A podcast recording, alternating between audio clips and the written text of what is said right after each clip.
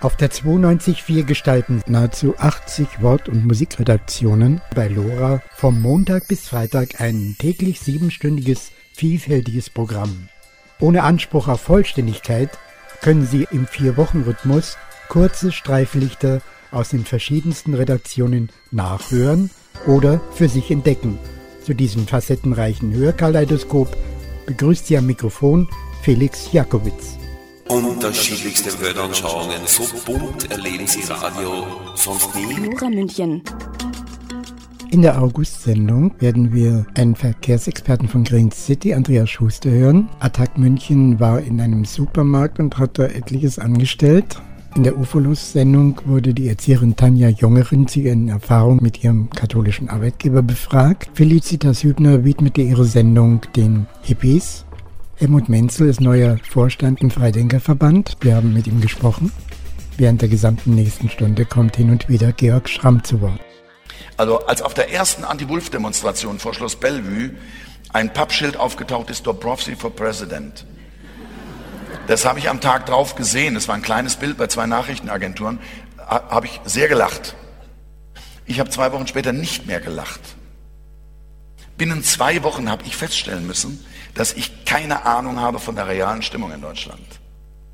Von mir, ohne dass ich es gemerkt habe, weil ich im Internet nicht unterwegs bin. In rasender Schnelle und äußerst intensiv haben sich in Foren und Blogs eine riesige Debatte begonnen.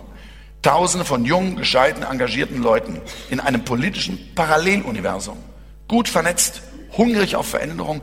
Ein, ich habe vorgestern einen Artikel gelesen, da stand es eine Schwarmintelligenz. Hat mir sehr gut gefallen. Ja? Eine Schwarmintelligenz und die sind ohne die desillusionierende Verzweiflung, in der der Dombrowski und ich bei der täglichen Zeitungslektüre immer wieder absaufen. Die haben das nicht. Die wollen etwas. Und der Wertekanon, nach dem viele von diesen Leuten suchen, ein Wertekanon, dem ja dann auch irgendeine Instanz Stimme und Kraft geben muss. Das liegt als Buch reicht's ja nicht. Diesen Wertekanon gibt's im Grunde schon. Er, er ist bei Hans Küng in Arbeit. Ob die Zeit reicht, dass er rechtzeitig fertig wird, bis wir sie dringend brauchen, weiß ich nicht. Aber es ist ja ein internationaler Wunsch. Diese jungen Leute gibt's auf der ganzen Welt.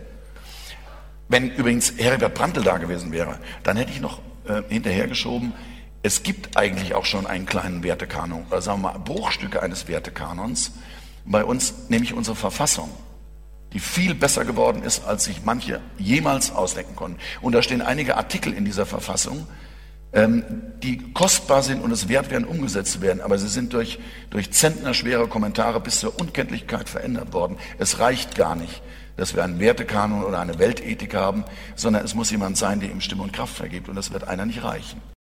Georg Schramm. Er erhielt am 26. März den Erich-Fromm-Preis 2012. Unser Mitarbeiter Erich Löw gestaltete am 2.8. mit der Dankesrede von Schramm eine ganze Sendestunde. Das Material ist von Flügel TV und ich werde im heutigen Monatsrückblick kurze Auszüge in die Sendung einfließen lassen. Hier ist Lora München auf der 92.4. Am 1. August befragte Andras Neunert den Verkehrsexperten von Green City, Andreas Schuster, zum Ziel der Nachhaltigkeit in der Stadt München. Andreas Schuster von Green City, der Verkehrsexperte seiner Organisation. Wir wollten von ihm auch wissen, bitte nicht davon irritieren lassen, dass wir uns duzen. Wir kennen uns schon sehr lange und wollten uns nicht verstellen.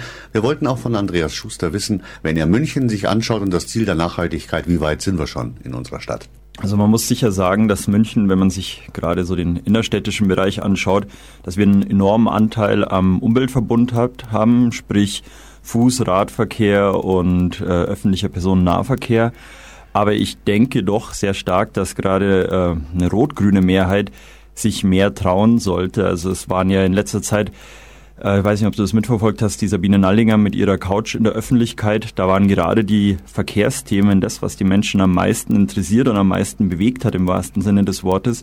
Und man merkt schon, dass die Forderungen ähm, nach deutlich mehr Platz für den Rad- und Fußverkehr größer werden. Und ich denke, da ist ähm, vor allem der rote Teil unserer rot-grünen Regierung ist da noch etwas zögerlich und noch etwas sehr stark im Denken der autogerechten Stadt verhaftet. Wie denkst du dir denn ähm, eine optimal funktionierende ähm, öffentliche Mobilität, auch im Sinne von Nachhaltigkeit? Also ich denke, was in letzter Zeit mir ein wenig zu kurz kommt, ist, ähm, dass man neben der Erreichbarkeit und der guten Verfügbarkeit und der Frage der Platzaufteilung, wie teilen wir unseren öffentlichen Raum auf, äh, fehlt mir auch der soziale Aspekt. Ich bin sicher, dass ähm, unsere fossilen Treibstoffe, die wir jetzt haben, deutlich teurer werden. Und ich finde, man muss jetzt schon im Sinne der Nachhaltigkeit überlegen, wie kriegen wir die Menschen, die eventuell auch noch 250.000, die wir in München mehr bekommen werden, wie kriegen wir die sozial gerecht und vor allem auch umweltfreundlich mobil. Und mein Glaube daran ist, das kann nur damit gehen, dass wir die aktive Mobilität, sprich den Rad- und Fußverkehr, deutlich verstärken und dann auch dem Verkehr den Platz einräumen. Gutes Beispiel, aktuelles Beispiel ist das Tal. Ähm, die Umbaupläne, die dort hier jetzt auf dem Tisch liegen. Wir haben äh, 700 Autos, die in der Stunde durchs Tal fahren, aber 7000 Fußgänger. Und wenn man sich die Platzverteilung anschaut, das kann so nicht weitergehen. Ich denke, wir müssen den Fußverkehr vor allem und dann äh, zweitrangig auch dem Radverkehr deutlich mehr Platz zusprechen. Und es kann ja nur, wir werden keine Häuser einreißen wollen, es kann ja nur ähm, zu Ungunsten des Autoverkehrs führen. Ich möchte nicht die Autos komplett raus haben, ich möchte einfach hier eine Verlagerung haben, dass man weiß, okay, äh, hier ist für den Fuß- und Radverkehr vorrangig Platz. Die Autos dürfen auch durchfahren, müssen sich aber dann einfach anpassen. Auffallend ist, dass alle Menschen wollen weniger Lärm, wollen für ihre Kinder äh, Spielmöglichkeiten, ohne Angst haben zu müssen, dass sie an der, auf die Straße rennen oder auch seitlich an der Straße ähm, den Abgasen ausgesetzt werden. Alle Menschen wollen das, aber die wenigsten führen den Umkehrschluss, ja, dann, dann machen wir doch was, dann verändern wir doch was. Und wenn es dann darum geht, zum Beispiel Tempo 30 einzuführen, was Lärm reduzieren würde, was die Sicherheit deutlich verstärkt, dann heißt es plötzlich, oh, äh, das, das können wir, glaube ich, nicht machen, weil dann wird der Autoverkehr behindert. Also die Menschen wollen sehr viel und so sehe ich das auch in der, in der Stadt. Äh, es wird viel gewollt, viel Richtiges gewollt, aber die Konsequenz daraus wird nicht zu Ende gedacht. Und da sind andere Städte sind da sicher teilweise weitergegangen als München. Es gibt vor allem eine ganze Menge Menschen, die einfach nicht in der Lage sind, sich selbst individuell mobil zu bewegen. Sei es aus Altersgründen, sei es äh, aufgrund von Behinderung. Ich denke, auch ein vernünftig strukturiertes Angebot äh, für den öffentlichen Nahverkehr ist unverzichtbar, auch in den Randgebieten, die natürlich dann nicht immer auch entsprechend lukrativ betrieben werden können. Wie siehst du da die Rolle der MVG? Ja, du hast es schon angesprochen, die MVG äh, muss diesen Spagat zwischen Betriebskosten reinfahren, wörtlich gesagt, ähm, und ein gutes Angebot liefern. Ich denke, die MVG als Tochter der Stadt sollte da auch, also es muss eigentlich aus der politischen Seite kommen, es muss der Wille äh, vorhanden sein, dass man sagt, okay, auch Linien, die vielleicht sich nicht rentieren, müssen wir bedienen in der Schweiz gibt es zum Beispiel Konzepte, wo sehr viel Geld von also von äh, die ganzen Verkehrseinnahmen gehen sehr stark in den ÖPNV. Ähm, die Kommunen sind auch sehr selbstständig, wie sie dieses Geld verwalten können. Und da muss man einfach sagen, ich muss die Stadt eigentlich bis zum letzten Bürger so erschließen, dass er sie nutzen kann. Oder du hast von den Randgebieten gesprochen, was ich mir auch in München immer wieder denke. München hat ein unglaublich attraktives Zentrum und man sieht auch, die ganzen Verbindungen gehen auf dieses Zentrum zu. Und dürfen aber nicht vergessen, viele Leute haben wirklich nur noch wenige hundert Meter am Tag, die sie zu Fuß schaffen. Und auch für die Menschen muss es einfach ein Nahmobilitätsangebot geben. Und da ist es nicht nur, dass sie Angebote vom öffentlichen Personennahverkehr vorfinden, sondern da müssen Geschäfte da sein, da müssen Ärzte, alles, was man halt für sich, für sein Leben braucht. Ich denke, München muss ein wenig vom Zentrum abrücken. Das Zentrum ist stark, das soll auch stark bleiben, aber wir müssen polyzentrischer denken und weitere Zentren. Wir haben ja, München ist ja ein, ein zusammengewachsenes Dorf, sage ich mal, oder verschiedene Dörfer, die zusammengewachsen sind, die teilweise Kerne haben und diese Kerne, glaube ich, müssen auch wieder ertüchtigt werden, um diesen Druck auf die Innenstadt wegzubekommen. Ist vor diesem Hintergrund äh, so etwas wie eine zweite Stammstrecke und die entsprechenden ungeheuer teuren Bauten für den da dann nötigen Tunnel nicht genau der falsche Weg? Da kann ich dir nur zustimmen. Das ist genau eine Verstärkung äh, des Zentrums und eine, eine zweite Stammstrecke macht auch nur Sinn, wenn man auch die Außenäste dementsprechend verstärkt. Und ich glaube, die Tendenzen, die ich zurzeit sehe, gehen eben genau nicht dorthin. Wie du sagst, es wird einmal wieder mittendurch durchs Zentrum gedacht, äh, mit enormen Umsteigezeiten, enormen Summen, anstatt dass man die Chance nutzt, sei es ein Südring, sei es äh, Ausbauten im Tram- und U-Bahn-Bereich, wirklich auch äh, weitere Zentren von München zu erschließen. Du hast selbst die Schweiz erwähnt. Was mir aufgefallen ist, wenn man sich die Schweiz anschaut und Deutschland, das ist der Unterschied zwischen den jeweiligen Bahnanbietern. Und der Unterschied ist frappierend. Die Schweizer Bahn ist pünktlicher, billiger und sehr viel verbreiteter. Die fährt auch noch in den letzten Winkel des Landes. Wie schaffen die das? Die schaffen das zum einen durch eine Umverteilung des Geldes. Also die haben eben durch diese Verkehrspauschalen, die sie da haben, haben die stecken sie einfach meines Erachtens in, in den richtigen Kanal, nämlich in den öffentlichen Verkehr. Zum anderen hat die Schweiz, wie du angesprochen hast, die ist wahnsinnig pünktlich, aber wenn man sich mal anschaut, die Schweiz ist nicht schnell. Es geht in der Schweiz nicht darum, kriege ich jetzt noch ein paar kmh Spitzengeschwindigkeit mehr auf einer Strecke, sondern es geht um Zuverlässigkeit, Pünktlichkeit und auch um einfach einen guten Betrieb zu äh, erwirtschaften. Und ich glaube, das ist in Deutschland das Problem, diese es muss immer schneller, es muss immer weiter, es muss wieder ein Rekord gebrochen werden, Mentalität. Da fließen meines Erachtens unnötige Gelder rein, um, um hier nochmal das letzte Quäntchen an Geschwindigkeit rauszuholen. Ich denke, jeder, auch alle Geschäftsleute würden eine Strecke in Kauf nehmen, die halt nicht zeitoptimiert ist, wo sie aber einen pünktlichen, einen zuverlässigen Anschluss haben. Und viele Menschen, gerade jetzt mit mobilem äh, Internet, haben das Arbeiten im Zug schon lange entdeckt und entdecken es auch immer mehr. Ich glaube, da ist die halbe Stunde, die ich länger jetzt im Zug sitze, ist da nicht so wichtig als wirklich, äh, als wirklich Pünktlichkeit. Ich denke, das ist was, was wir von der Schweiz deutlich lernen können. Soziale Welt, jeden Mittwoch 17 Uhr. In der Sendung von Attack am ersten Tag im August stellte sich der neue Moderator Harro Honolka den Lora-Hörern vor. Für die Sendung wurde ein Supermarktbesuch der besonderen Art mit Beteiligung von Renate Bürger nachgestellt. Was kann man gegen den Machtmissbrauch von Konzernen tun? Mehr, als Sie vielleicht denken. Ich befinde mich jetzt zusammen mit Renate von Attac München vor einem Münchner Supermarkt. Renate hat im Internet viel über das verantwortungslose Treiben des Lebensmittelkonzerns Neste gelesen und will etwas dagegen tun.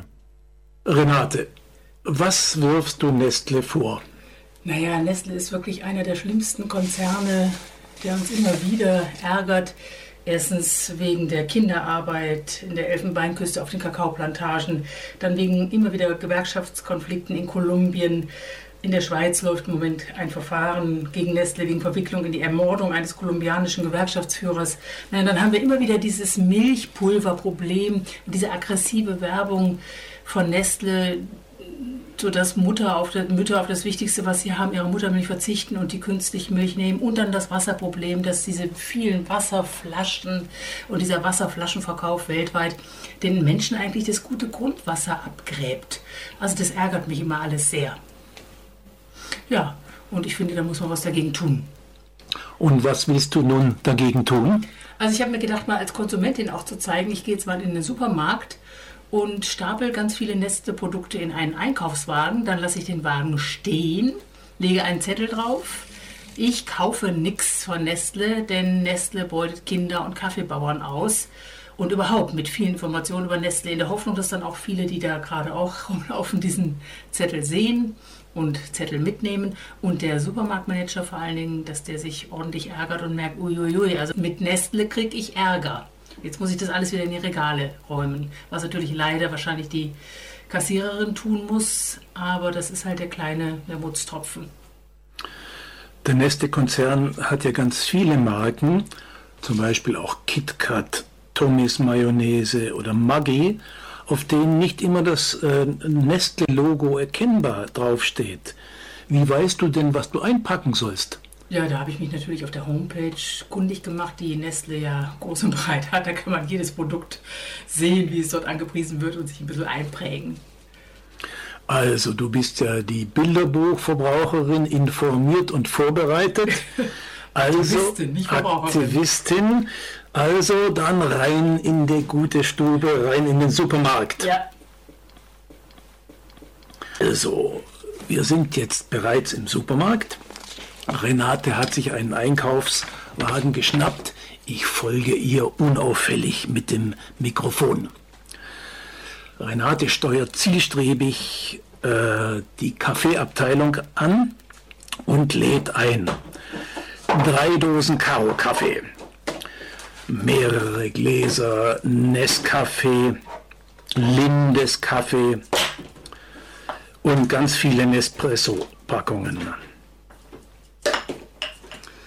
So, jetzt geht sie um die Ecke mit ihrem Einkaufswagen zu den Süßwarenregalen, schaut sich verstohlen um und packt ein.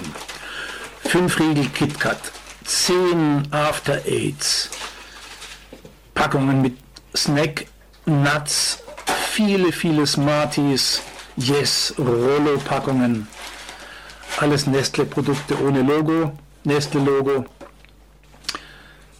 Dann geht sie weiter. Dort, wo die Beutelsuppen stehen. Maggi-Suppen, Maggi gehört inzwischen auch zu Nestle. Und lädt ein Zwiebelsuppe, Brokkolisuppe, äh, Ochsenschwanzsuppe, Hühnersuppe, Rindfleischsuppe.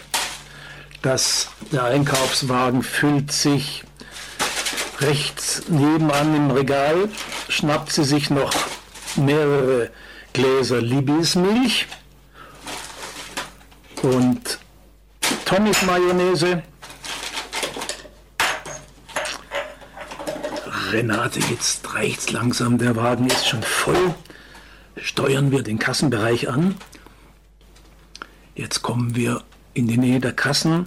Renate stellt den Einkaufswagen ab, greift in die Tasche, zieht unauffällig einen DIN A4-Zettel aus der Tasche, auf dem geschrieben steht, Nestle beutet Kinder- und Kaffeebauern aus, von Nestle kaufe ich nichts. So, jetzt sind wir jetzt wieder auf der Straße vor dem Supermarkt. Renate, wie lief's denn? Also es ist doch schon ganz schön aufregend, weil man denkt, jetzt wissen sie ja doch oder muss doch irgendwie deutlich sein, dass ich hier äh, was äh, nicht so Normales im Sinn habe und gleich kommt sich ja jemand und dann sagt er mir, das ist verboten oder die, ruft die Polizei, aber sowas geschieht eigentlich alles nicht. Man geht da ganz unbemerkt durch und es dauert dann doch wahrscheinlich eine Weile, bis der Manager merkt, dass da was krumm läuft. Mhm. Hat es denn wenigstens ein bisschen Spaß gemacht? Also Spaß würde mir machen, wenn ich wüsste, dass das jetzt zeitgleich weltweit in ganz vielen Supermärkten ganz viele andere auch tun. Also das fände ich richtig gut. Also sich verabreden, wie das jetzt mit dem Flashmob geht, per Twitter oder SMS und dann so eine Aktion machen, ganz gezielt wegen einer ganz gezielten bestimmten Verfehlung oder eben gegen einen ganz bestimmten Konzern. Das wäre schon eine tolle Möglichkeit, auch wirklich Protest auszudrücken. Attack immer am ersten Mittwoch um 19 Uhr. Ich habe mir vorgestellt, Hans Küng ist fast fertig mit dem Entwurf der Weltethik. Und wenn er bei der Literaturliste arbeitet, tritt Gott an seinen Schreibtisch und sagt, danke Hans, das genügt mir schon. Ihr wart mir eine große Hilfe. Du weißt ja, ich habe den Menschen geschaffen, um Erfahrungen zu sammeln. Gott tritt ab, die menschliche Zivilisation geht kurz danach unter und der Planet regeneriert sich in der kosmisch kurzen Zeit von zwei Millionen Jahren. Nach uns kommt gar keine Sintflut, wir sind die Sintflut. Und wenn die abgezogen ist, dann wird es wieder grün. Aus interplanetarischer Sicht wäre das ein klassisches Hollywood-Happy End. Darauf möchte ich hinweisen. Die Natur übrigens, die sich erholen würde, wenn wir weg sind, die könnte sich auch viel schneller reagieren. Reagieren braucht vielleicht keine zwei Millionen Jahre. Es gibt Hinweise in Somalia zu beobachten. In Somalia waren die Fischbestände vor der somalischen Küste zusammengebrochen durch Überfischung mit riesigen industriellen Fangflotten aus Asien und Europa. Und der zerfallene somalische Staat hatte nicht mehr die Kraft, diese große Hoheitsgewässerzone zu schützen. Durch die Zerstörung ihrer Lebens- und Nahrungsgrundlagen haben damals die somalischen Fischer auf Pirat umgeschult. Nicht ganz freiwillig sozusagen. Das hatte aber zur Folge, dass bis heute keine einzige ausländische Fischfangflotte mehr in den Hoheitsgewässern von Somalia zu finden ist, weil sie einen Riesenbogen um die somalische Küste machen. Und die Experten haben schon jetzt einen deutlichen Aufwärtstrend bei den Fischbeständen beobachtet. Man darf eben Pirat nicht nur negativ betrachten. Ja? Das hat was Dialektisches. Man könnte, man könnte, könnte. Auch andere haben als Piraten angefangen. Das Geschlecht der Gutenbergs zum Beispiel. Ja? Das Geschlecht der Gutenbergs ist im Mittelalter als Raubrittergeschlecht entstanden. Die Raubritter hatten als Geschäftsprinzip nichts anderes als Wegelagerei und Lösegelderpressung von Kaufleuten, die sie sich geschnappt haben. Kein übermäßiger Unterschied zu somalischen Piraten, abgesehen von der Waffentechnik. Ja. Aber die haben heute ein dreistelliges Millionenvermögen und sind angesehen. Vielleicht sind die somalischen Piraten einfach ein paar Jahrhunderte zurück im mittelalterlichen Zustand und wenn wir Geduld haben, kommen sie auf das Niveau von Gutenberg.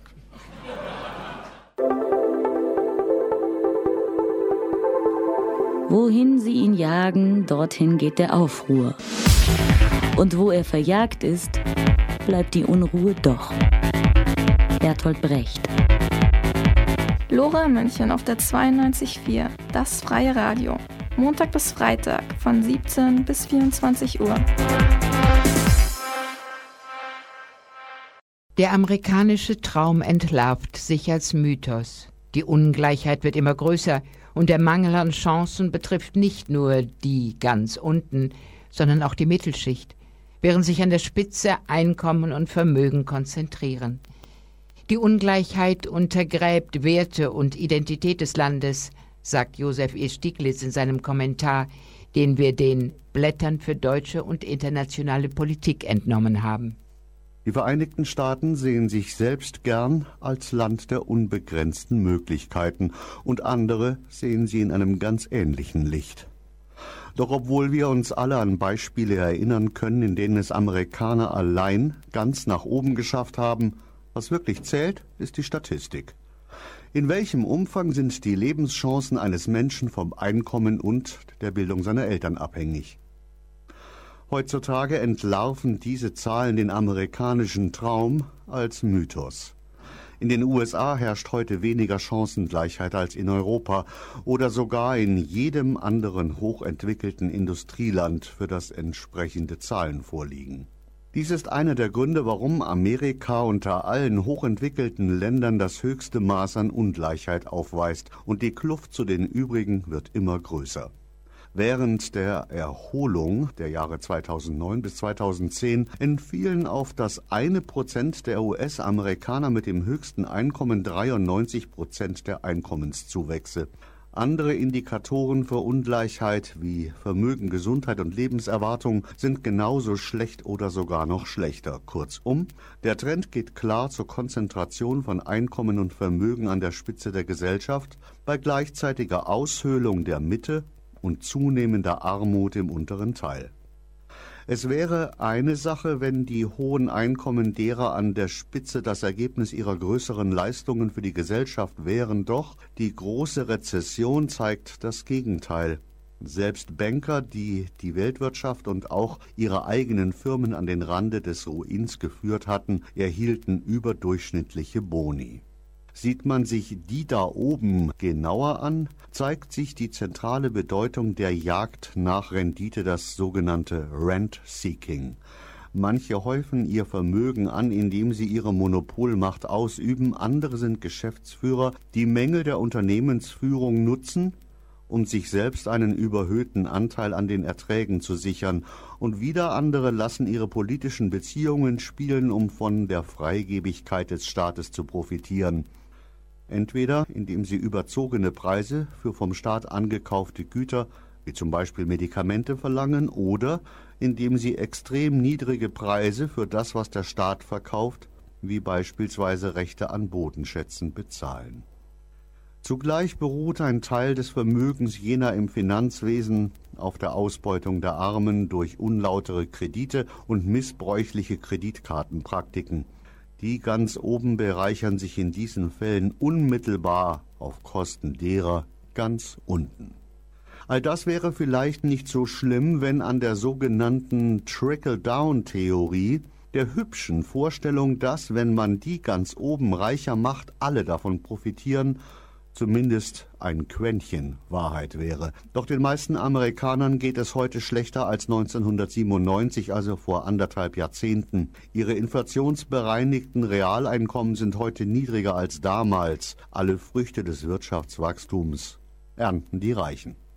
Die Verteidiger der Ungleichheit in Amerika argumentieren, dass sich die Armen und die Mittelschicht nicht beschweren sollten.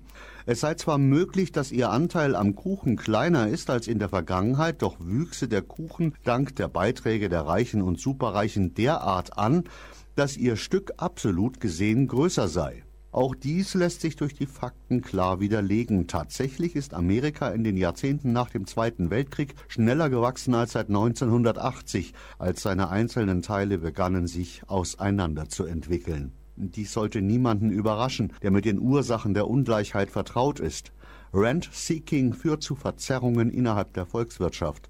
Natürlich spielen die Marktkräfte ebenfalls eine Rolle, aber Märkte werden durch die Politik gestaltet und in Amerika mit seinem quasi korrupten System der Wahlkampffinanzierung und seinen fliegenden Wechseln zwischen Regierung und Industrie wird die Politik durch das Geld bestimmt. So bereichert etwa ein Konkursgesetz das Derivate gegenüber allem anderen privilegiert, aber die Löschung eines Studentenkredits nicht zulässt, egal wie unzureichend die erhaltene Bildung auch sein mag, die Banker und stürzt viele am unteren Ende der Gesellschaft in die Armut. In einem Land, wo das Geld über die Demokratie triumphiert, sind derartige Gesetze inzwischen vorhersehbar häufig. Doch die wachsende Ungleichheit ist kein Naturgesetz. Es gibt Marktwirtschaften, in denen die Entwicklung besser verläuft, und zwar sowohl was das Wachstum des Bruttoinlandsprodukts als auch was den steigenden Lebensstandard der meisten Bürgerinnen und Bürger angeht. In manchen nimmt die Ungleichheit sogar ab. Die Vereinigten Staaten zahlen einen hohen Preis dafür, dass sie sich weiter in die gegenteilige Richtung entwickeln. Ungleichheit führt zu weniger Wachstum und Effizienz. Der Mangel an Chancen hat zur Folge, dass Amerikas wertvollster Schatz, seine Menschen, sich nicht optimal entfalten können. Viele am unteren Ende der Gesellschaft oder sogar in der Mittelschicht schöpfen ihr Potenzial nicht aus, weil die Reichen die kaum öffentlicher Dienstleistungen bedürfen und Angst haben, dass eine starke Regierung eine Einkommensumverteilung bewirken könnte, ihren politischen Einfluss nutzen, um die Steuern zu senken und die Staatsausgaben zurückzufahren. Die Folge sind zu geringe Investitionen in Infrastruktur, Bildung und Technologie, was wiederum die Motoren des Wachstums hemmt. Die große Rezession hat die Ungleichheit noch verschärft. Grundlegende Sozialausgaben wurden zurückgestutzt und die hohe Arbeitslosigkeit setzt die Löhne unter Druck. Zudem haben sowohl die Expertenkommission zur Reform des internationalen Währungs- und Finanzsystems der UNO, die die Ursachen der großen Rezession untersucht hat, als auch der Internationale Währungsfonds gewarnt, dass Ungleichheit zu wirtschaftlicher Instabilität führt. Vor allem aber untergräbt die Ungleichheit in den USA die Werte und die Identität des Landes.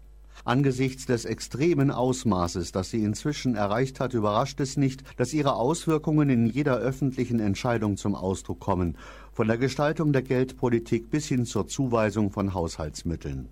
Amerika hat sich zu einem Land entwickelt, in dem nicht Gerechtigkeit für alle herrscht, sondern eine Begünstigung der Reichen und Gerechtigkeit für diejenigen, die sie sich leisten können. Das wurde besonders deutlich während der Zwangsvollstreckungskrise. Die Großbanken glaubten, dass sie nicht nur zu groß seien, als dass man sie würde untergehen lassen, sondern auch, dass sie zu groß seien, um sie zur Rechenschaft zu ziehen. Amerika ist nicht länger das Land der unbegrenzten Möglichkeiten, das es einst war. Aber das muss nicht so bleiben. Es ist noch nicht zu spät, den amerikanischen Traum wiederzubeleben.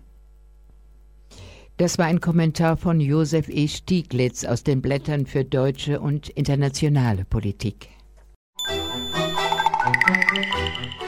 Das Lora Magazin vom Montag bis Freitag um 18 Uhr. In der Uferlos-Sendung, unserem schwul-lesbischen Magazin, wurde die Erzieherin Tanja Jungerin zu ihren Erfahrungen mit ihrem katholischen Arbeitgeber von Uwe Briskes interviewt. Der Hass auf schwule und lesbische Menschen ist zwar bei den Kirchenvertretern überhaupt nichts Neues, aber er stößt im 21. Jahrhundert Gott sei Dank auf immer mehr Unverständnis in der Bevölkerung. Aber noch hat die Kirche eine unvorstellbare Macht, über Menschen zu urteilen und sie zu verurteilen. Damit muss Schluss sein. Tanja Junginger aus Ulm ist Erzieherin in einem Kindergarten in Neu-Ulm. Sie hat sich ihrem Arbeit gegenüber, der katholischen Kirche, geoutet und erhielt als Dankeschön die Kündigung. Das lässt sie verständlicherweise nicht auf sich sitzen und sie wird dagegen vorgehen. Wir haben keine Mühen gescheut und haben uns mit Tanja Junginger in Verbindung gesetzt. Einen wunderschönen guten Abend. Tanja, bist du in der Leitung? Ja, ich bin da. Guten Abend. Ja. Ja. Erstmal schönen Dank, dass du dir die Zeit für uns nimmst, für uns, für Uferlos und für unsere Hörerinnen und Hörer. Ja, das mache ich sehr gerne. Du Tanja, ähm, wäre es nicht besser, wie es Manfred Bruns, das ist ja der Rechtsberater des Lesben- und Schwulenverbands von Deutschland und auch früherer Bundesanwalt, wie er es empfiehlt, den Arbeitsvertrag einfach zu unterschreiben und über sexuelle Orientierung das Schweigen zu bewahren? Auf jeden Fall. Also ich hätte es sollen damals auch machen, nur ich hatte im Februar einfach nicht die, die rechtliche Hintergründe und habe mich erst aufgrund dessen, wo ich mich schon geoutet habe, äh, dem Herr Bruns anvertraut und er hat natürlich gesagt, ich soll gucken, dass ich den Arbeitsvertrag so schnell wie möglich krieg, einfach unterschreiben. Und dann ist es natürlich schwieriger, ähm, quasi ähm, dagegen vorzugehen. Da muss man, dann kann man vor das Arbeitsgericht gehen. Und ich hatte es leider damals nicht gewusst. Äh, ich hatte rechtlich keine Hintergründe. Ich habe nur die Grundordnung gelesen und da stand dran, dass ich halt vor Rech äh, kirchliche Gerichte gezerrt war und alles und dann war es bei mir einfach, wo ich gedacht habe, nein, das geht mal gar nicht und habe mich halt dann offenbart. Aber im Nachhinein, klar, denke ich mir oft, hätte ich einfach meinen Mund gehalten, dann wäre eigentlich alles so weit glatt gelaufen. Mhm. Ja, also Sie waren Ihrem Arbeitgeber gegenüber eben der katholischen Kirche sehr ehrlich ja. und das war wohl ein Stück Ehrlichkeit zu viel. Jetzt kann man fragen, wie viel Wahrheit verträgt die katholische Kirche überhaupt und wie kann sie mit der Wahrheit überhaupt richtig umgehen? Das ist schwierig, aber ich denke, man sieht ja in andere Sachen, Missbrauchsfälle etc., dass die katholische Kirche sehr schlecht mit äh, mit der Wahrheit umgehen kann, weil das einfach nicht in ihre Grundordnung, in ihre in ihre ganz spezifischen Regeln passt. Also die kann ganz auch schlecht damit umgehen. Das hat man in meinem Fall ja gesehen. Die waren meine Kindergartenleiterin war heillos überfordert. Der Pfarrer, der hat glaube noch nie jemand vor sich sitzen gehabt, wo das so geäußert hat, dass wir, dass ich eben lesbisch lebe. Da hat man einfach gesehen die Überforderung und keiner wusste jetzt einfach einfach was machen. Und ja, und ich denke, die katholische Kirche verträgt äh, keine Wahrheit, obwohl sie die ja auch immer predigt und alles und man soll nicht lügen und man soll äh, Nächstenliebe und alles, aber im, im Endeffekt, wenn es dann wirklich drauf ankommt, verträgt die katholische äh, äh, Kirche keine Kritik und keine Wahrheit. Das hört sich eben ganz danach an, als will die Kirche angelogen und auch betrogen werden. Könnte das jetzt auch damit zusammenhängen, dass die Kirche die Menschen vielleicht auch selbst anlügt? Ich denke ein Stück weit schon, ja.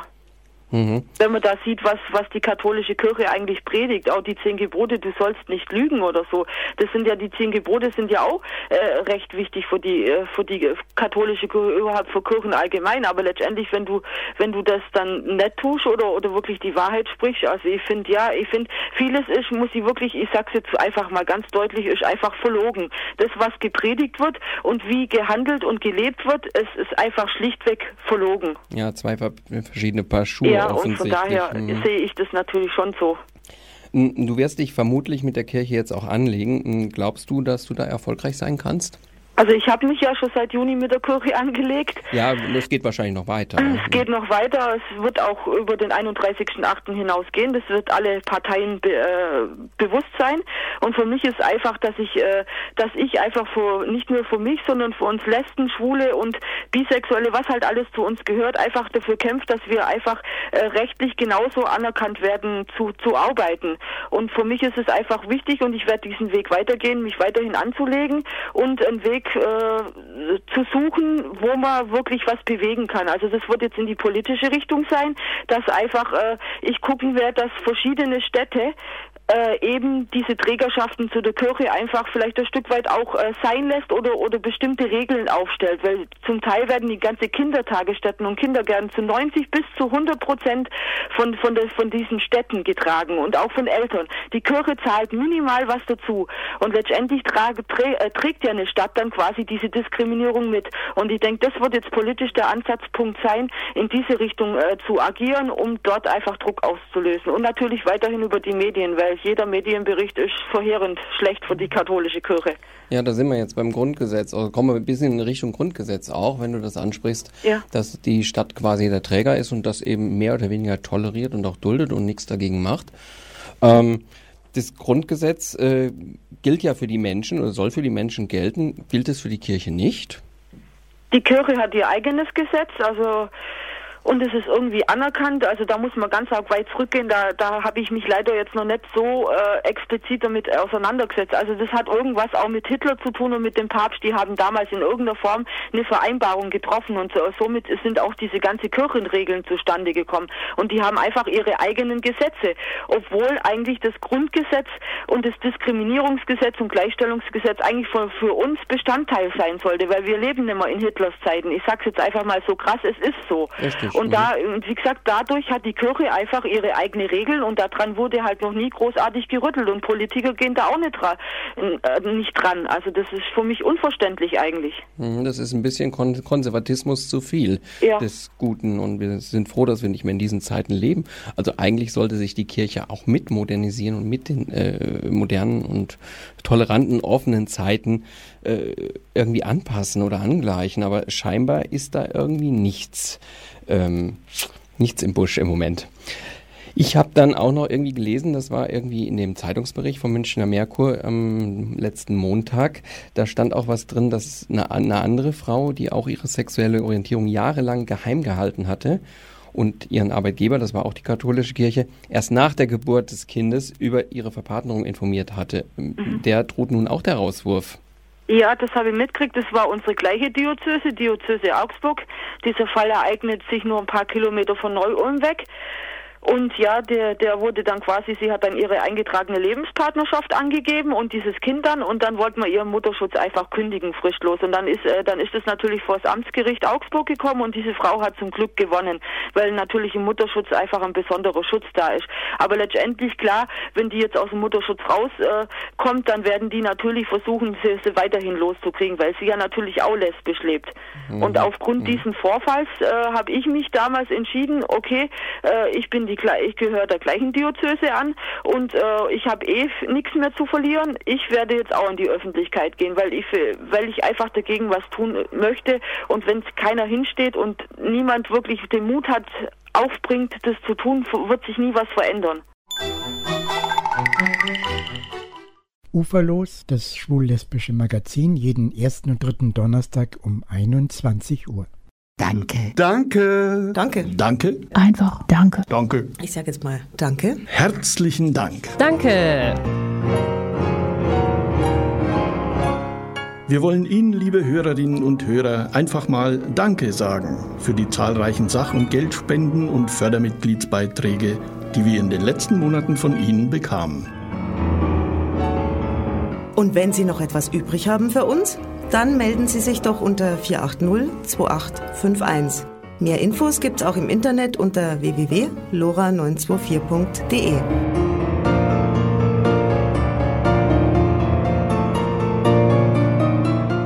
Am 8.8. hat Felicitas Hübner für die soziale Welt einen interessanten Beitrag von der Wüstenwelle Tübingen über die Hippie-Kultur eingebaut. Was ist ein Hippie? Bunt, offen, Weltfrieden, Blumen, Drogen. Zottelhaare. Haschisch, weite Hosen, bestickte Hosen, lange Haare. Jimi Hendrix? Schlaghose, Joint, ein VW-Bus und ein buntes Hemd. Woodstock. Also, Okay, ein Hippie hat meist lange Haare. Dreadlocks, barfuß. barfuß Genau, barfuß, siehst du Hippie. ähm, Chillig, Gras. genau, ra raucht viel. Nimmt gerne Drogen. Ähm, Lebt am besten in Woodstock. Ist wohl 15 so auf. Peace und Happiness und so. Also Und Öko-Kleidung. Lange Haare, Batik-T-Shirt, Badelatschen, Kiffen, spirituelle Selbstfindung, lustige Musik. bunte Klamotten, leger gekleidet. Viele Armbänder, sowas alles. Also würde ich jetzt sagen, so ist das typische Klischee, obwohl das ja nicht zutrifft, weiß man ja. Ganja und gelbe Zähne.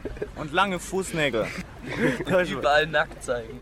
Die Wüste Welle aus Tübingen führte ein Interview mit Richard van S. über die Hippies.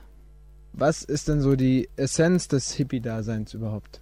Also auf Arte hieß es mal, high sein, frei sein, immer dabei sein. Es war einfach Menschen, die frei sein wollten, die tun und lassen wollten, was sie gerne tun wollen. Wie entstand diese Hippie-Bewegung? Im Prinzip ist es wie bei jeder Jugendbewegung eine günstige Konstellation von Ort und Zeit gewesen. Anfang bis Mitte der 60er Jahre war eine Menge Künstler in San Francisco zugegen, die sich auch aus einer vorherigen Bewegung der Beat Generation dort zusammengefunden hatten. Und aus dieser günstigen Konstellation sind eine Menge Events entstanden, die Leute dahin gelockt haben in einer ersten Welle, hauptsächlich künstlerisch aktive Menschen und in einer zweiten Welle dann jede Menge Leute, die man heutzutage vielleicht als obdachlos bezeichnen würde, die nach San Francisco gezogen sind, um dort diese einmalige Geschichte mit dem Summer of Love loszutreten. Und als diese zweite Welle dann da angekommen ist, ist es quasi als Massenbewegung dargestellt worden. Dann ist das Wort Hippie auch erst entstanden in der Presse und dann haben sie halt beschrieben, was ihrer Meinung nach dieses Ding, dieser Hippie sein soll. Die haben sich selber vorher nie so genannt. Die nannten sich eher Freaks. Und nachdem das dann so in der Presse war, ist daraus eine Modebewegung geworden, die dann amerikaweit erstmal losging. Und parallel war eine ähnliche Entwicklung auch in England zu sehen, die über Europa geschwappt ist. Wo trat diese Hippie-Bewegung denn zum ersten Mal auf? Zum ersten Mal muss man schon San Francisco eigentlich nennen. Und zwar würde ich mal tippen 1965, 1967 ist das Summer of Love, der quasi der Höhepunkt von der Geschichte ist, vielleicht auch schon 66. 1968 ist die Geschichte politisch geworden, ab 69 kommerziell.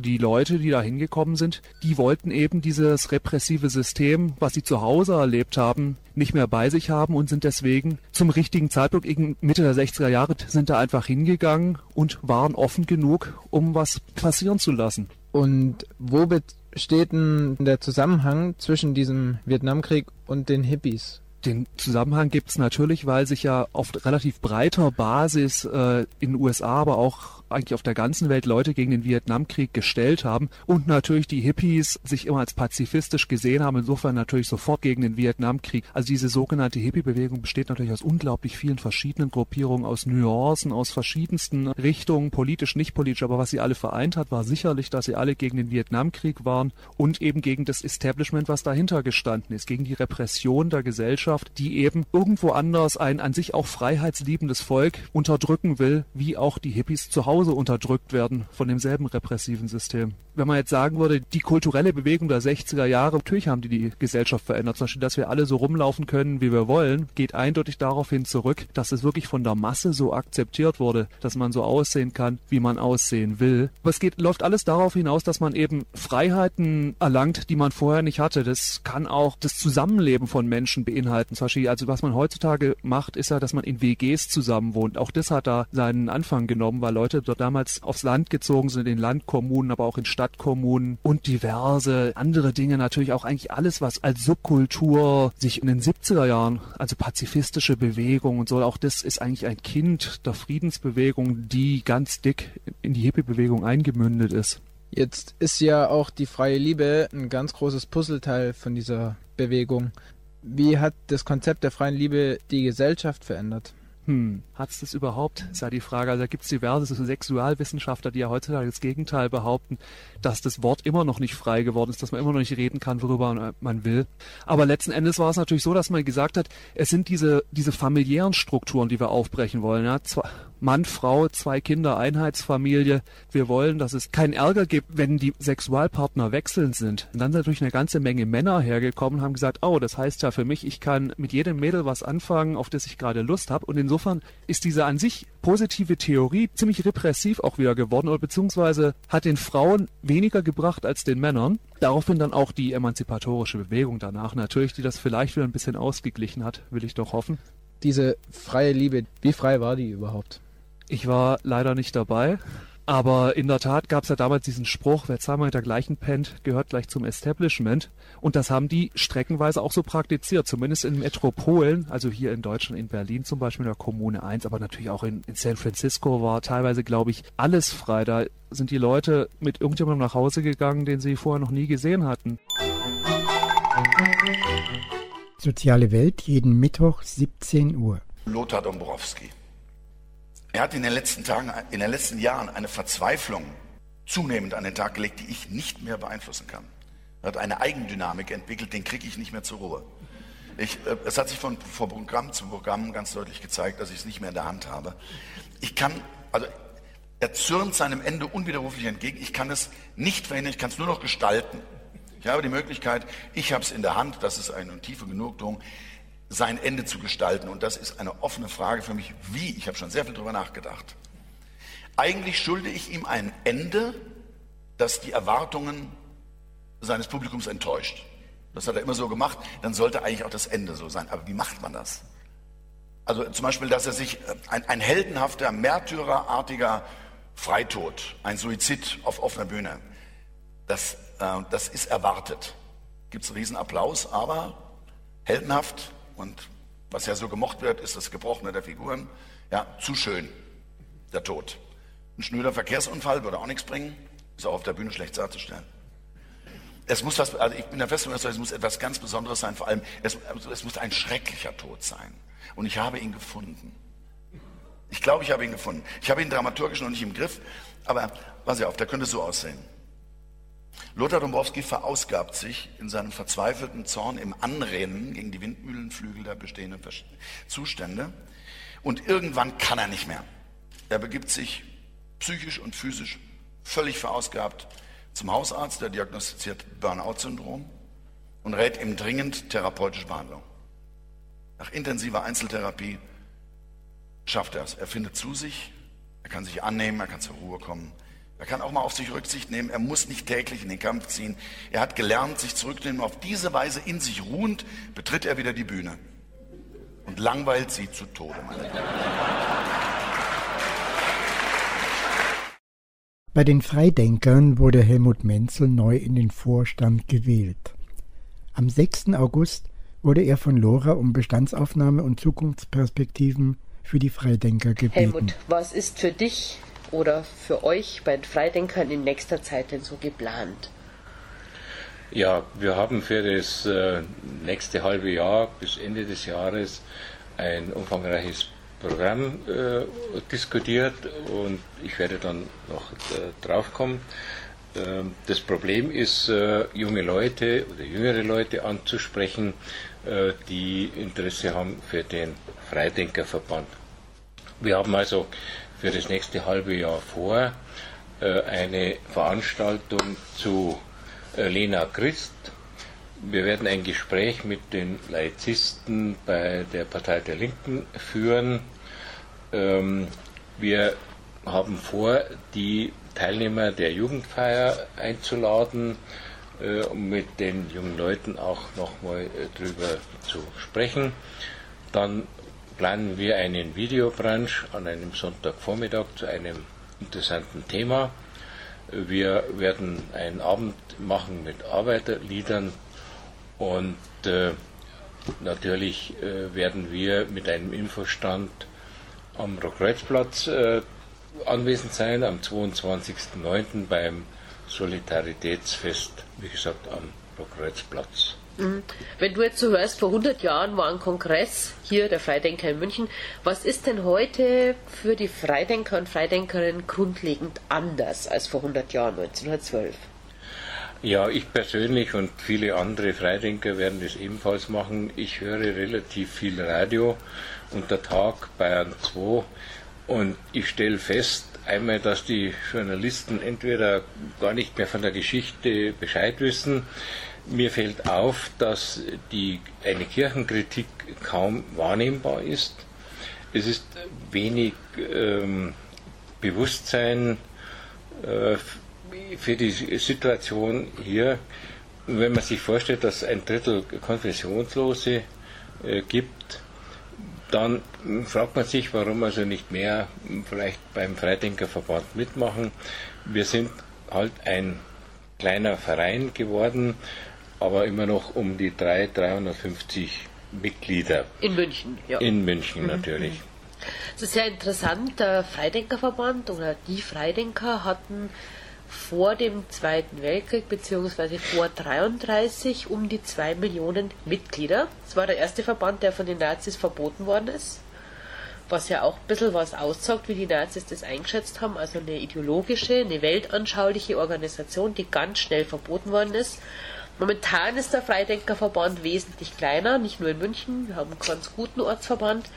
Ähm, Was meinst du denn, was so in nächster Zeit notwendig ist, um vielleicht auch an der einen oder anderen Stelle neue Leute, auch wieder jüngere Leute mit dazu zu kriegen? Der Freidenkerverband leidet ein Stück weit unter Überalterung, wie sehr viele Organisationen derzeit.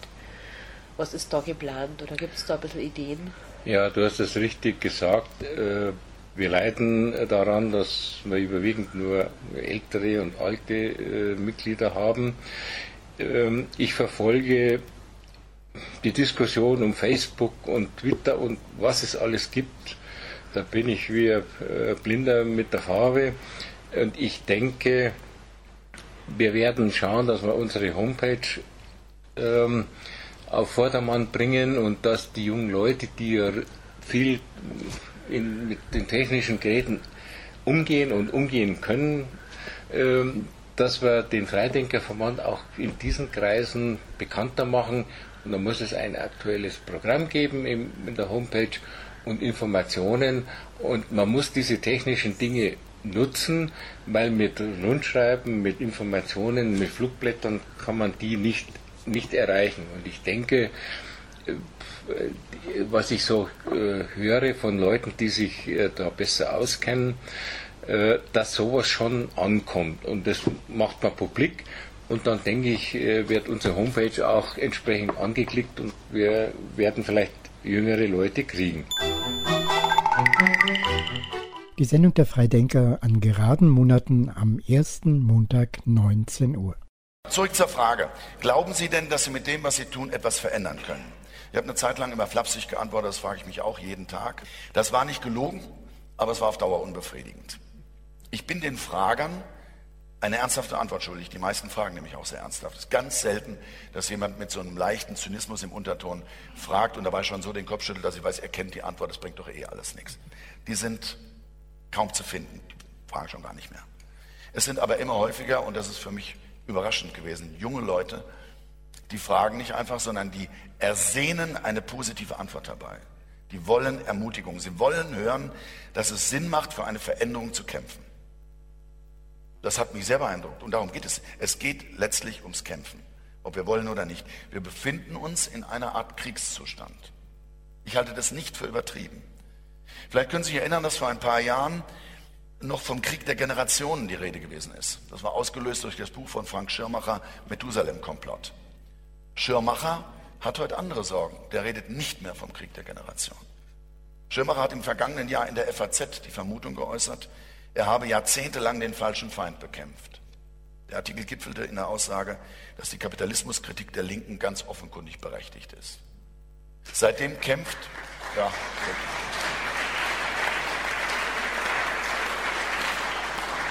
Wenn Ihnen vor zehn Jahren jemand erzählt hätte, dass das eines Tages im Feuilleton, im Leuchtturm der bürgerlichen Gesellschaft mittendrin steht, dann hätten Sie gelacht und hätten sich was zu trinken geholt. Aber er kämpft, der Schirmacher. Der schreibt seitdem Artikel, die es lohnen, wirklich zu lesen. Und manchen in der FAZ stehen die Haare zu Berge, glaube ich. Jetzt ist die Frage, wer kämpft gegen wen?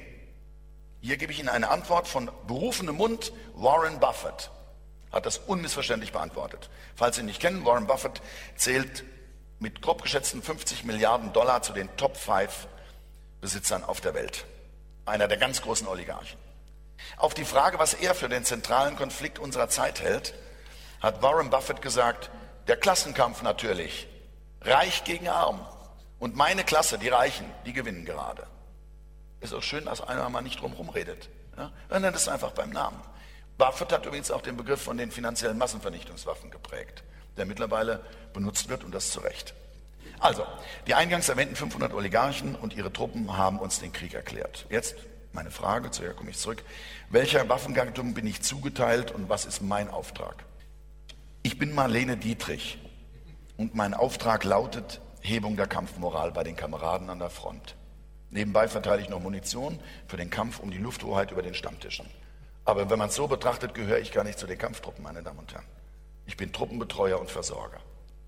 Die Kampftruppen, von denen kommen manche abends zu mir in die Vorstellung, ziemlich abgekämpft, applaudieren und sagen manchmal zu mir, sowas tut gut, was Sie da machen und das gibt uns Kraft, weiterzukämpfen. Genau das haben die GIs zu Marlene Dietrich damals auch an der Front gesagt.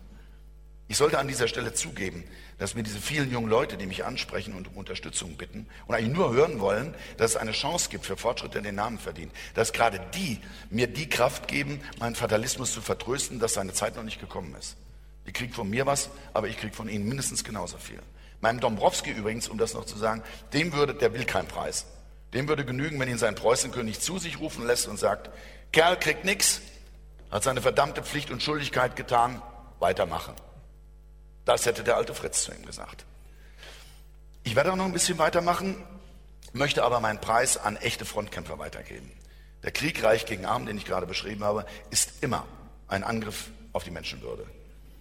Sie wird in vorderster Front von Menschen unter schwierigsten Bedingungen verteidigt und als Truppenbetreuer und Versorger ist es eben mein Auftrag, sie zu unterstützen. Deswegen geht die erste Hälfte meines Preises äh, an ein Hilfsprojekt von Medico International in Syrien.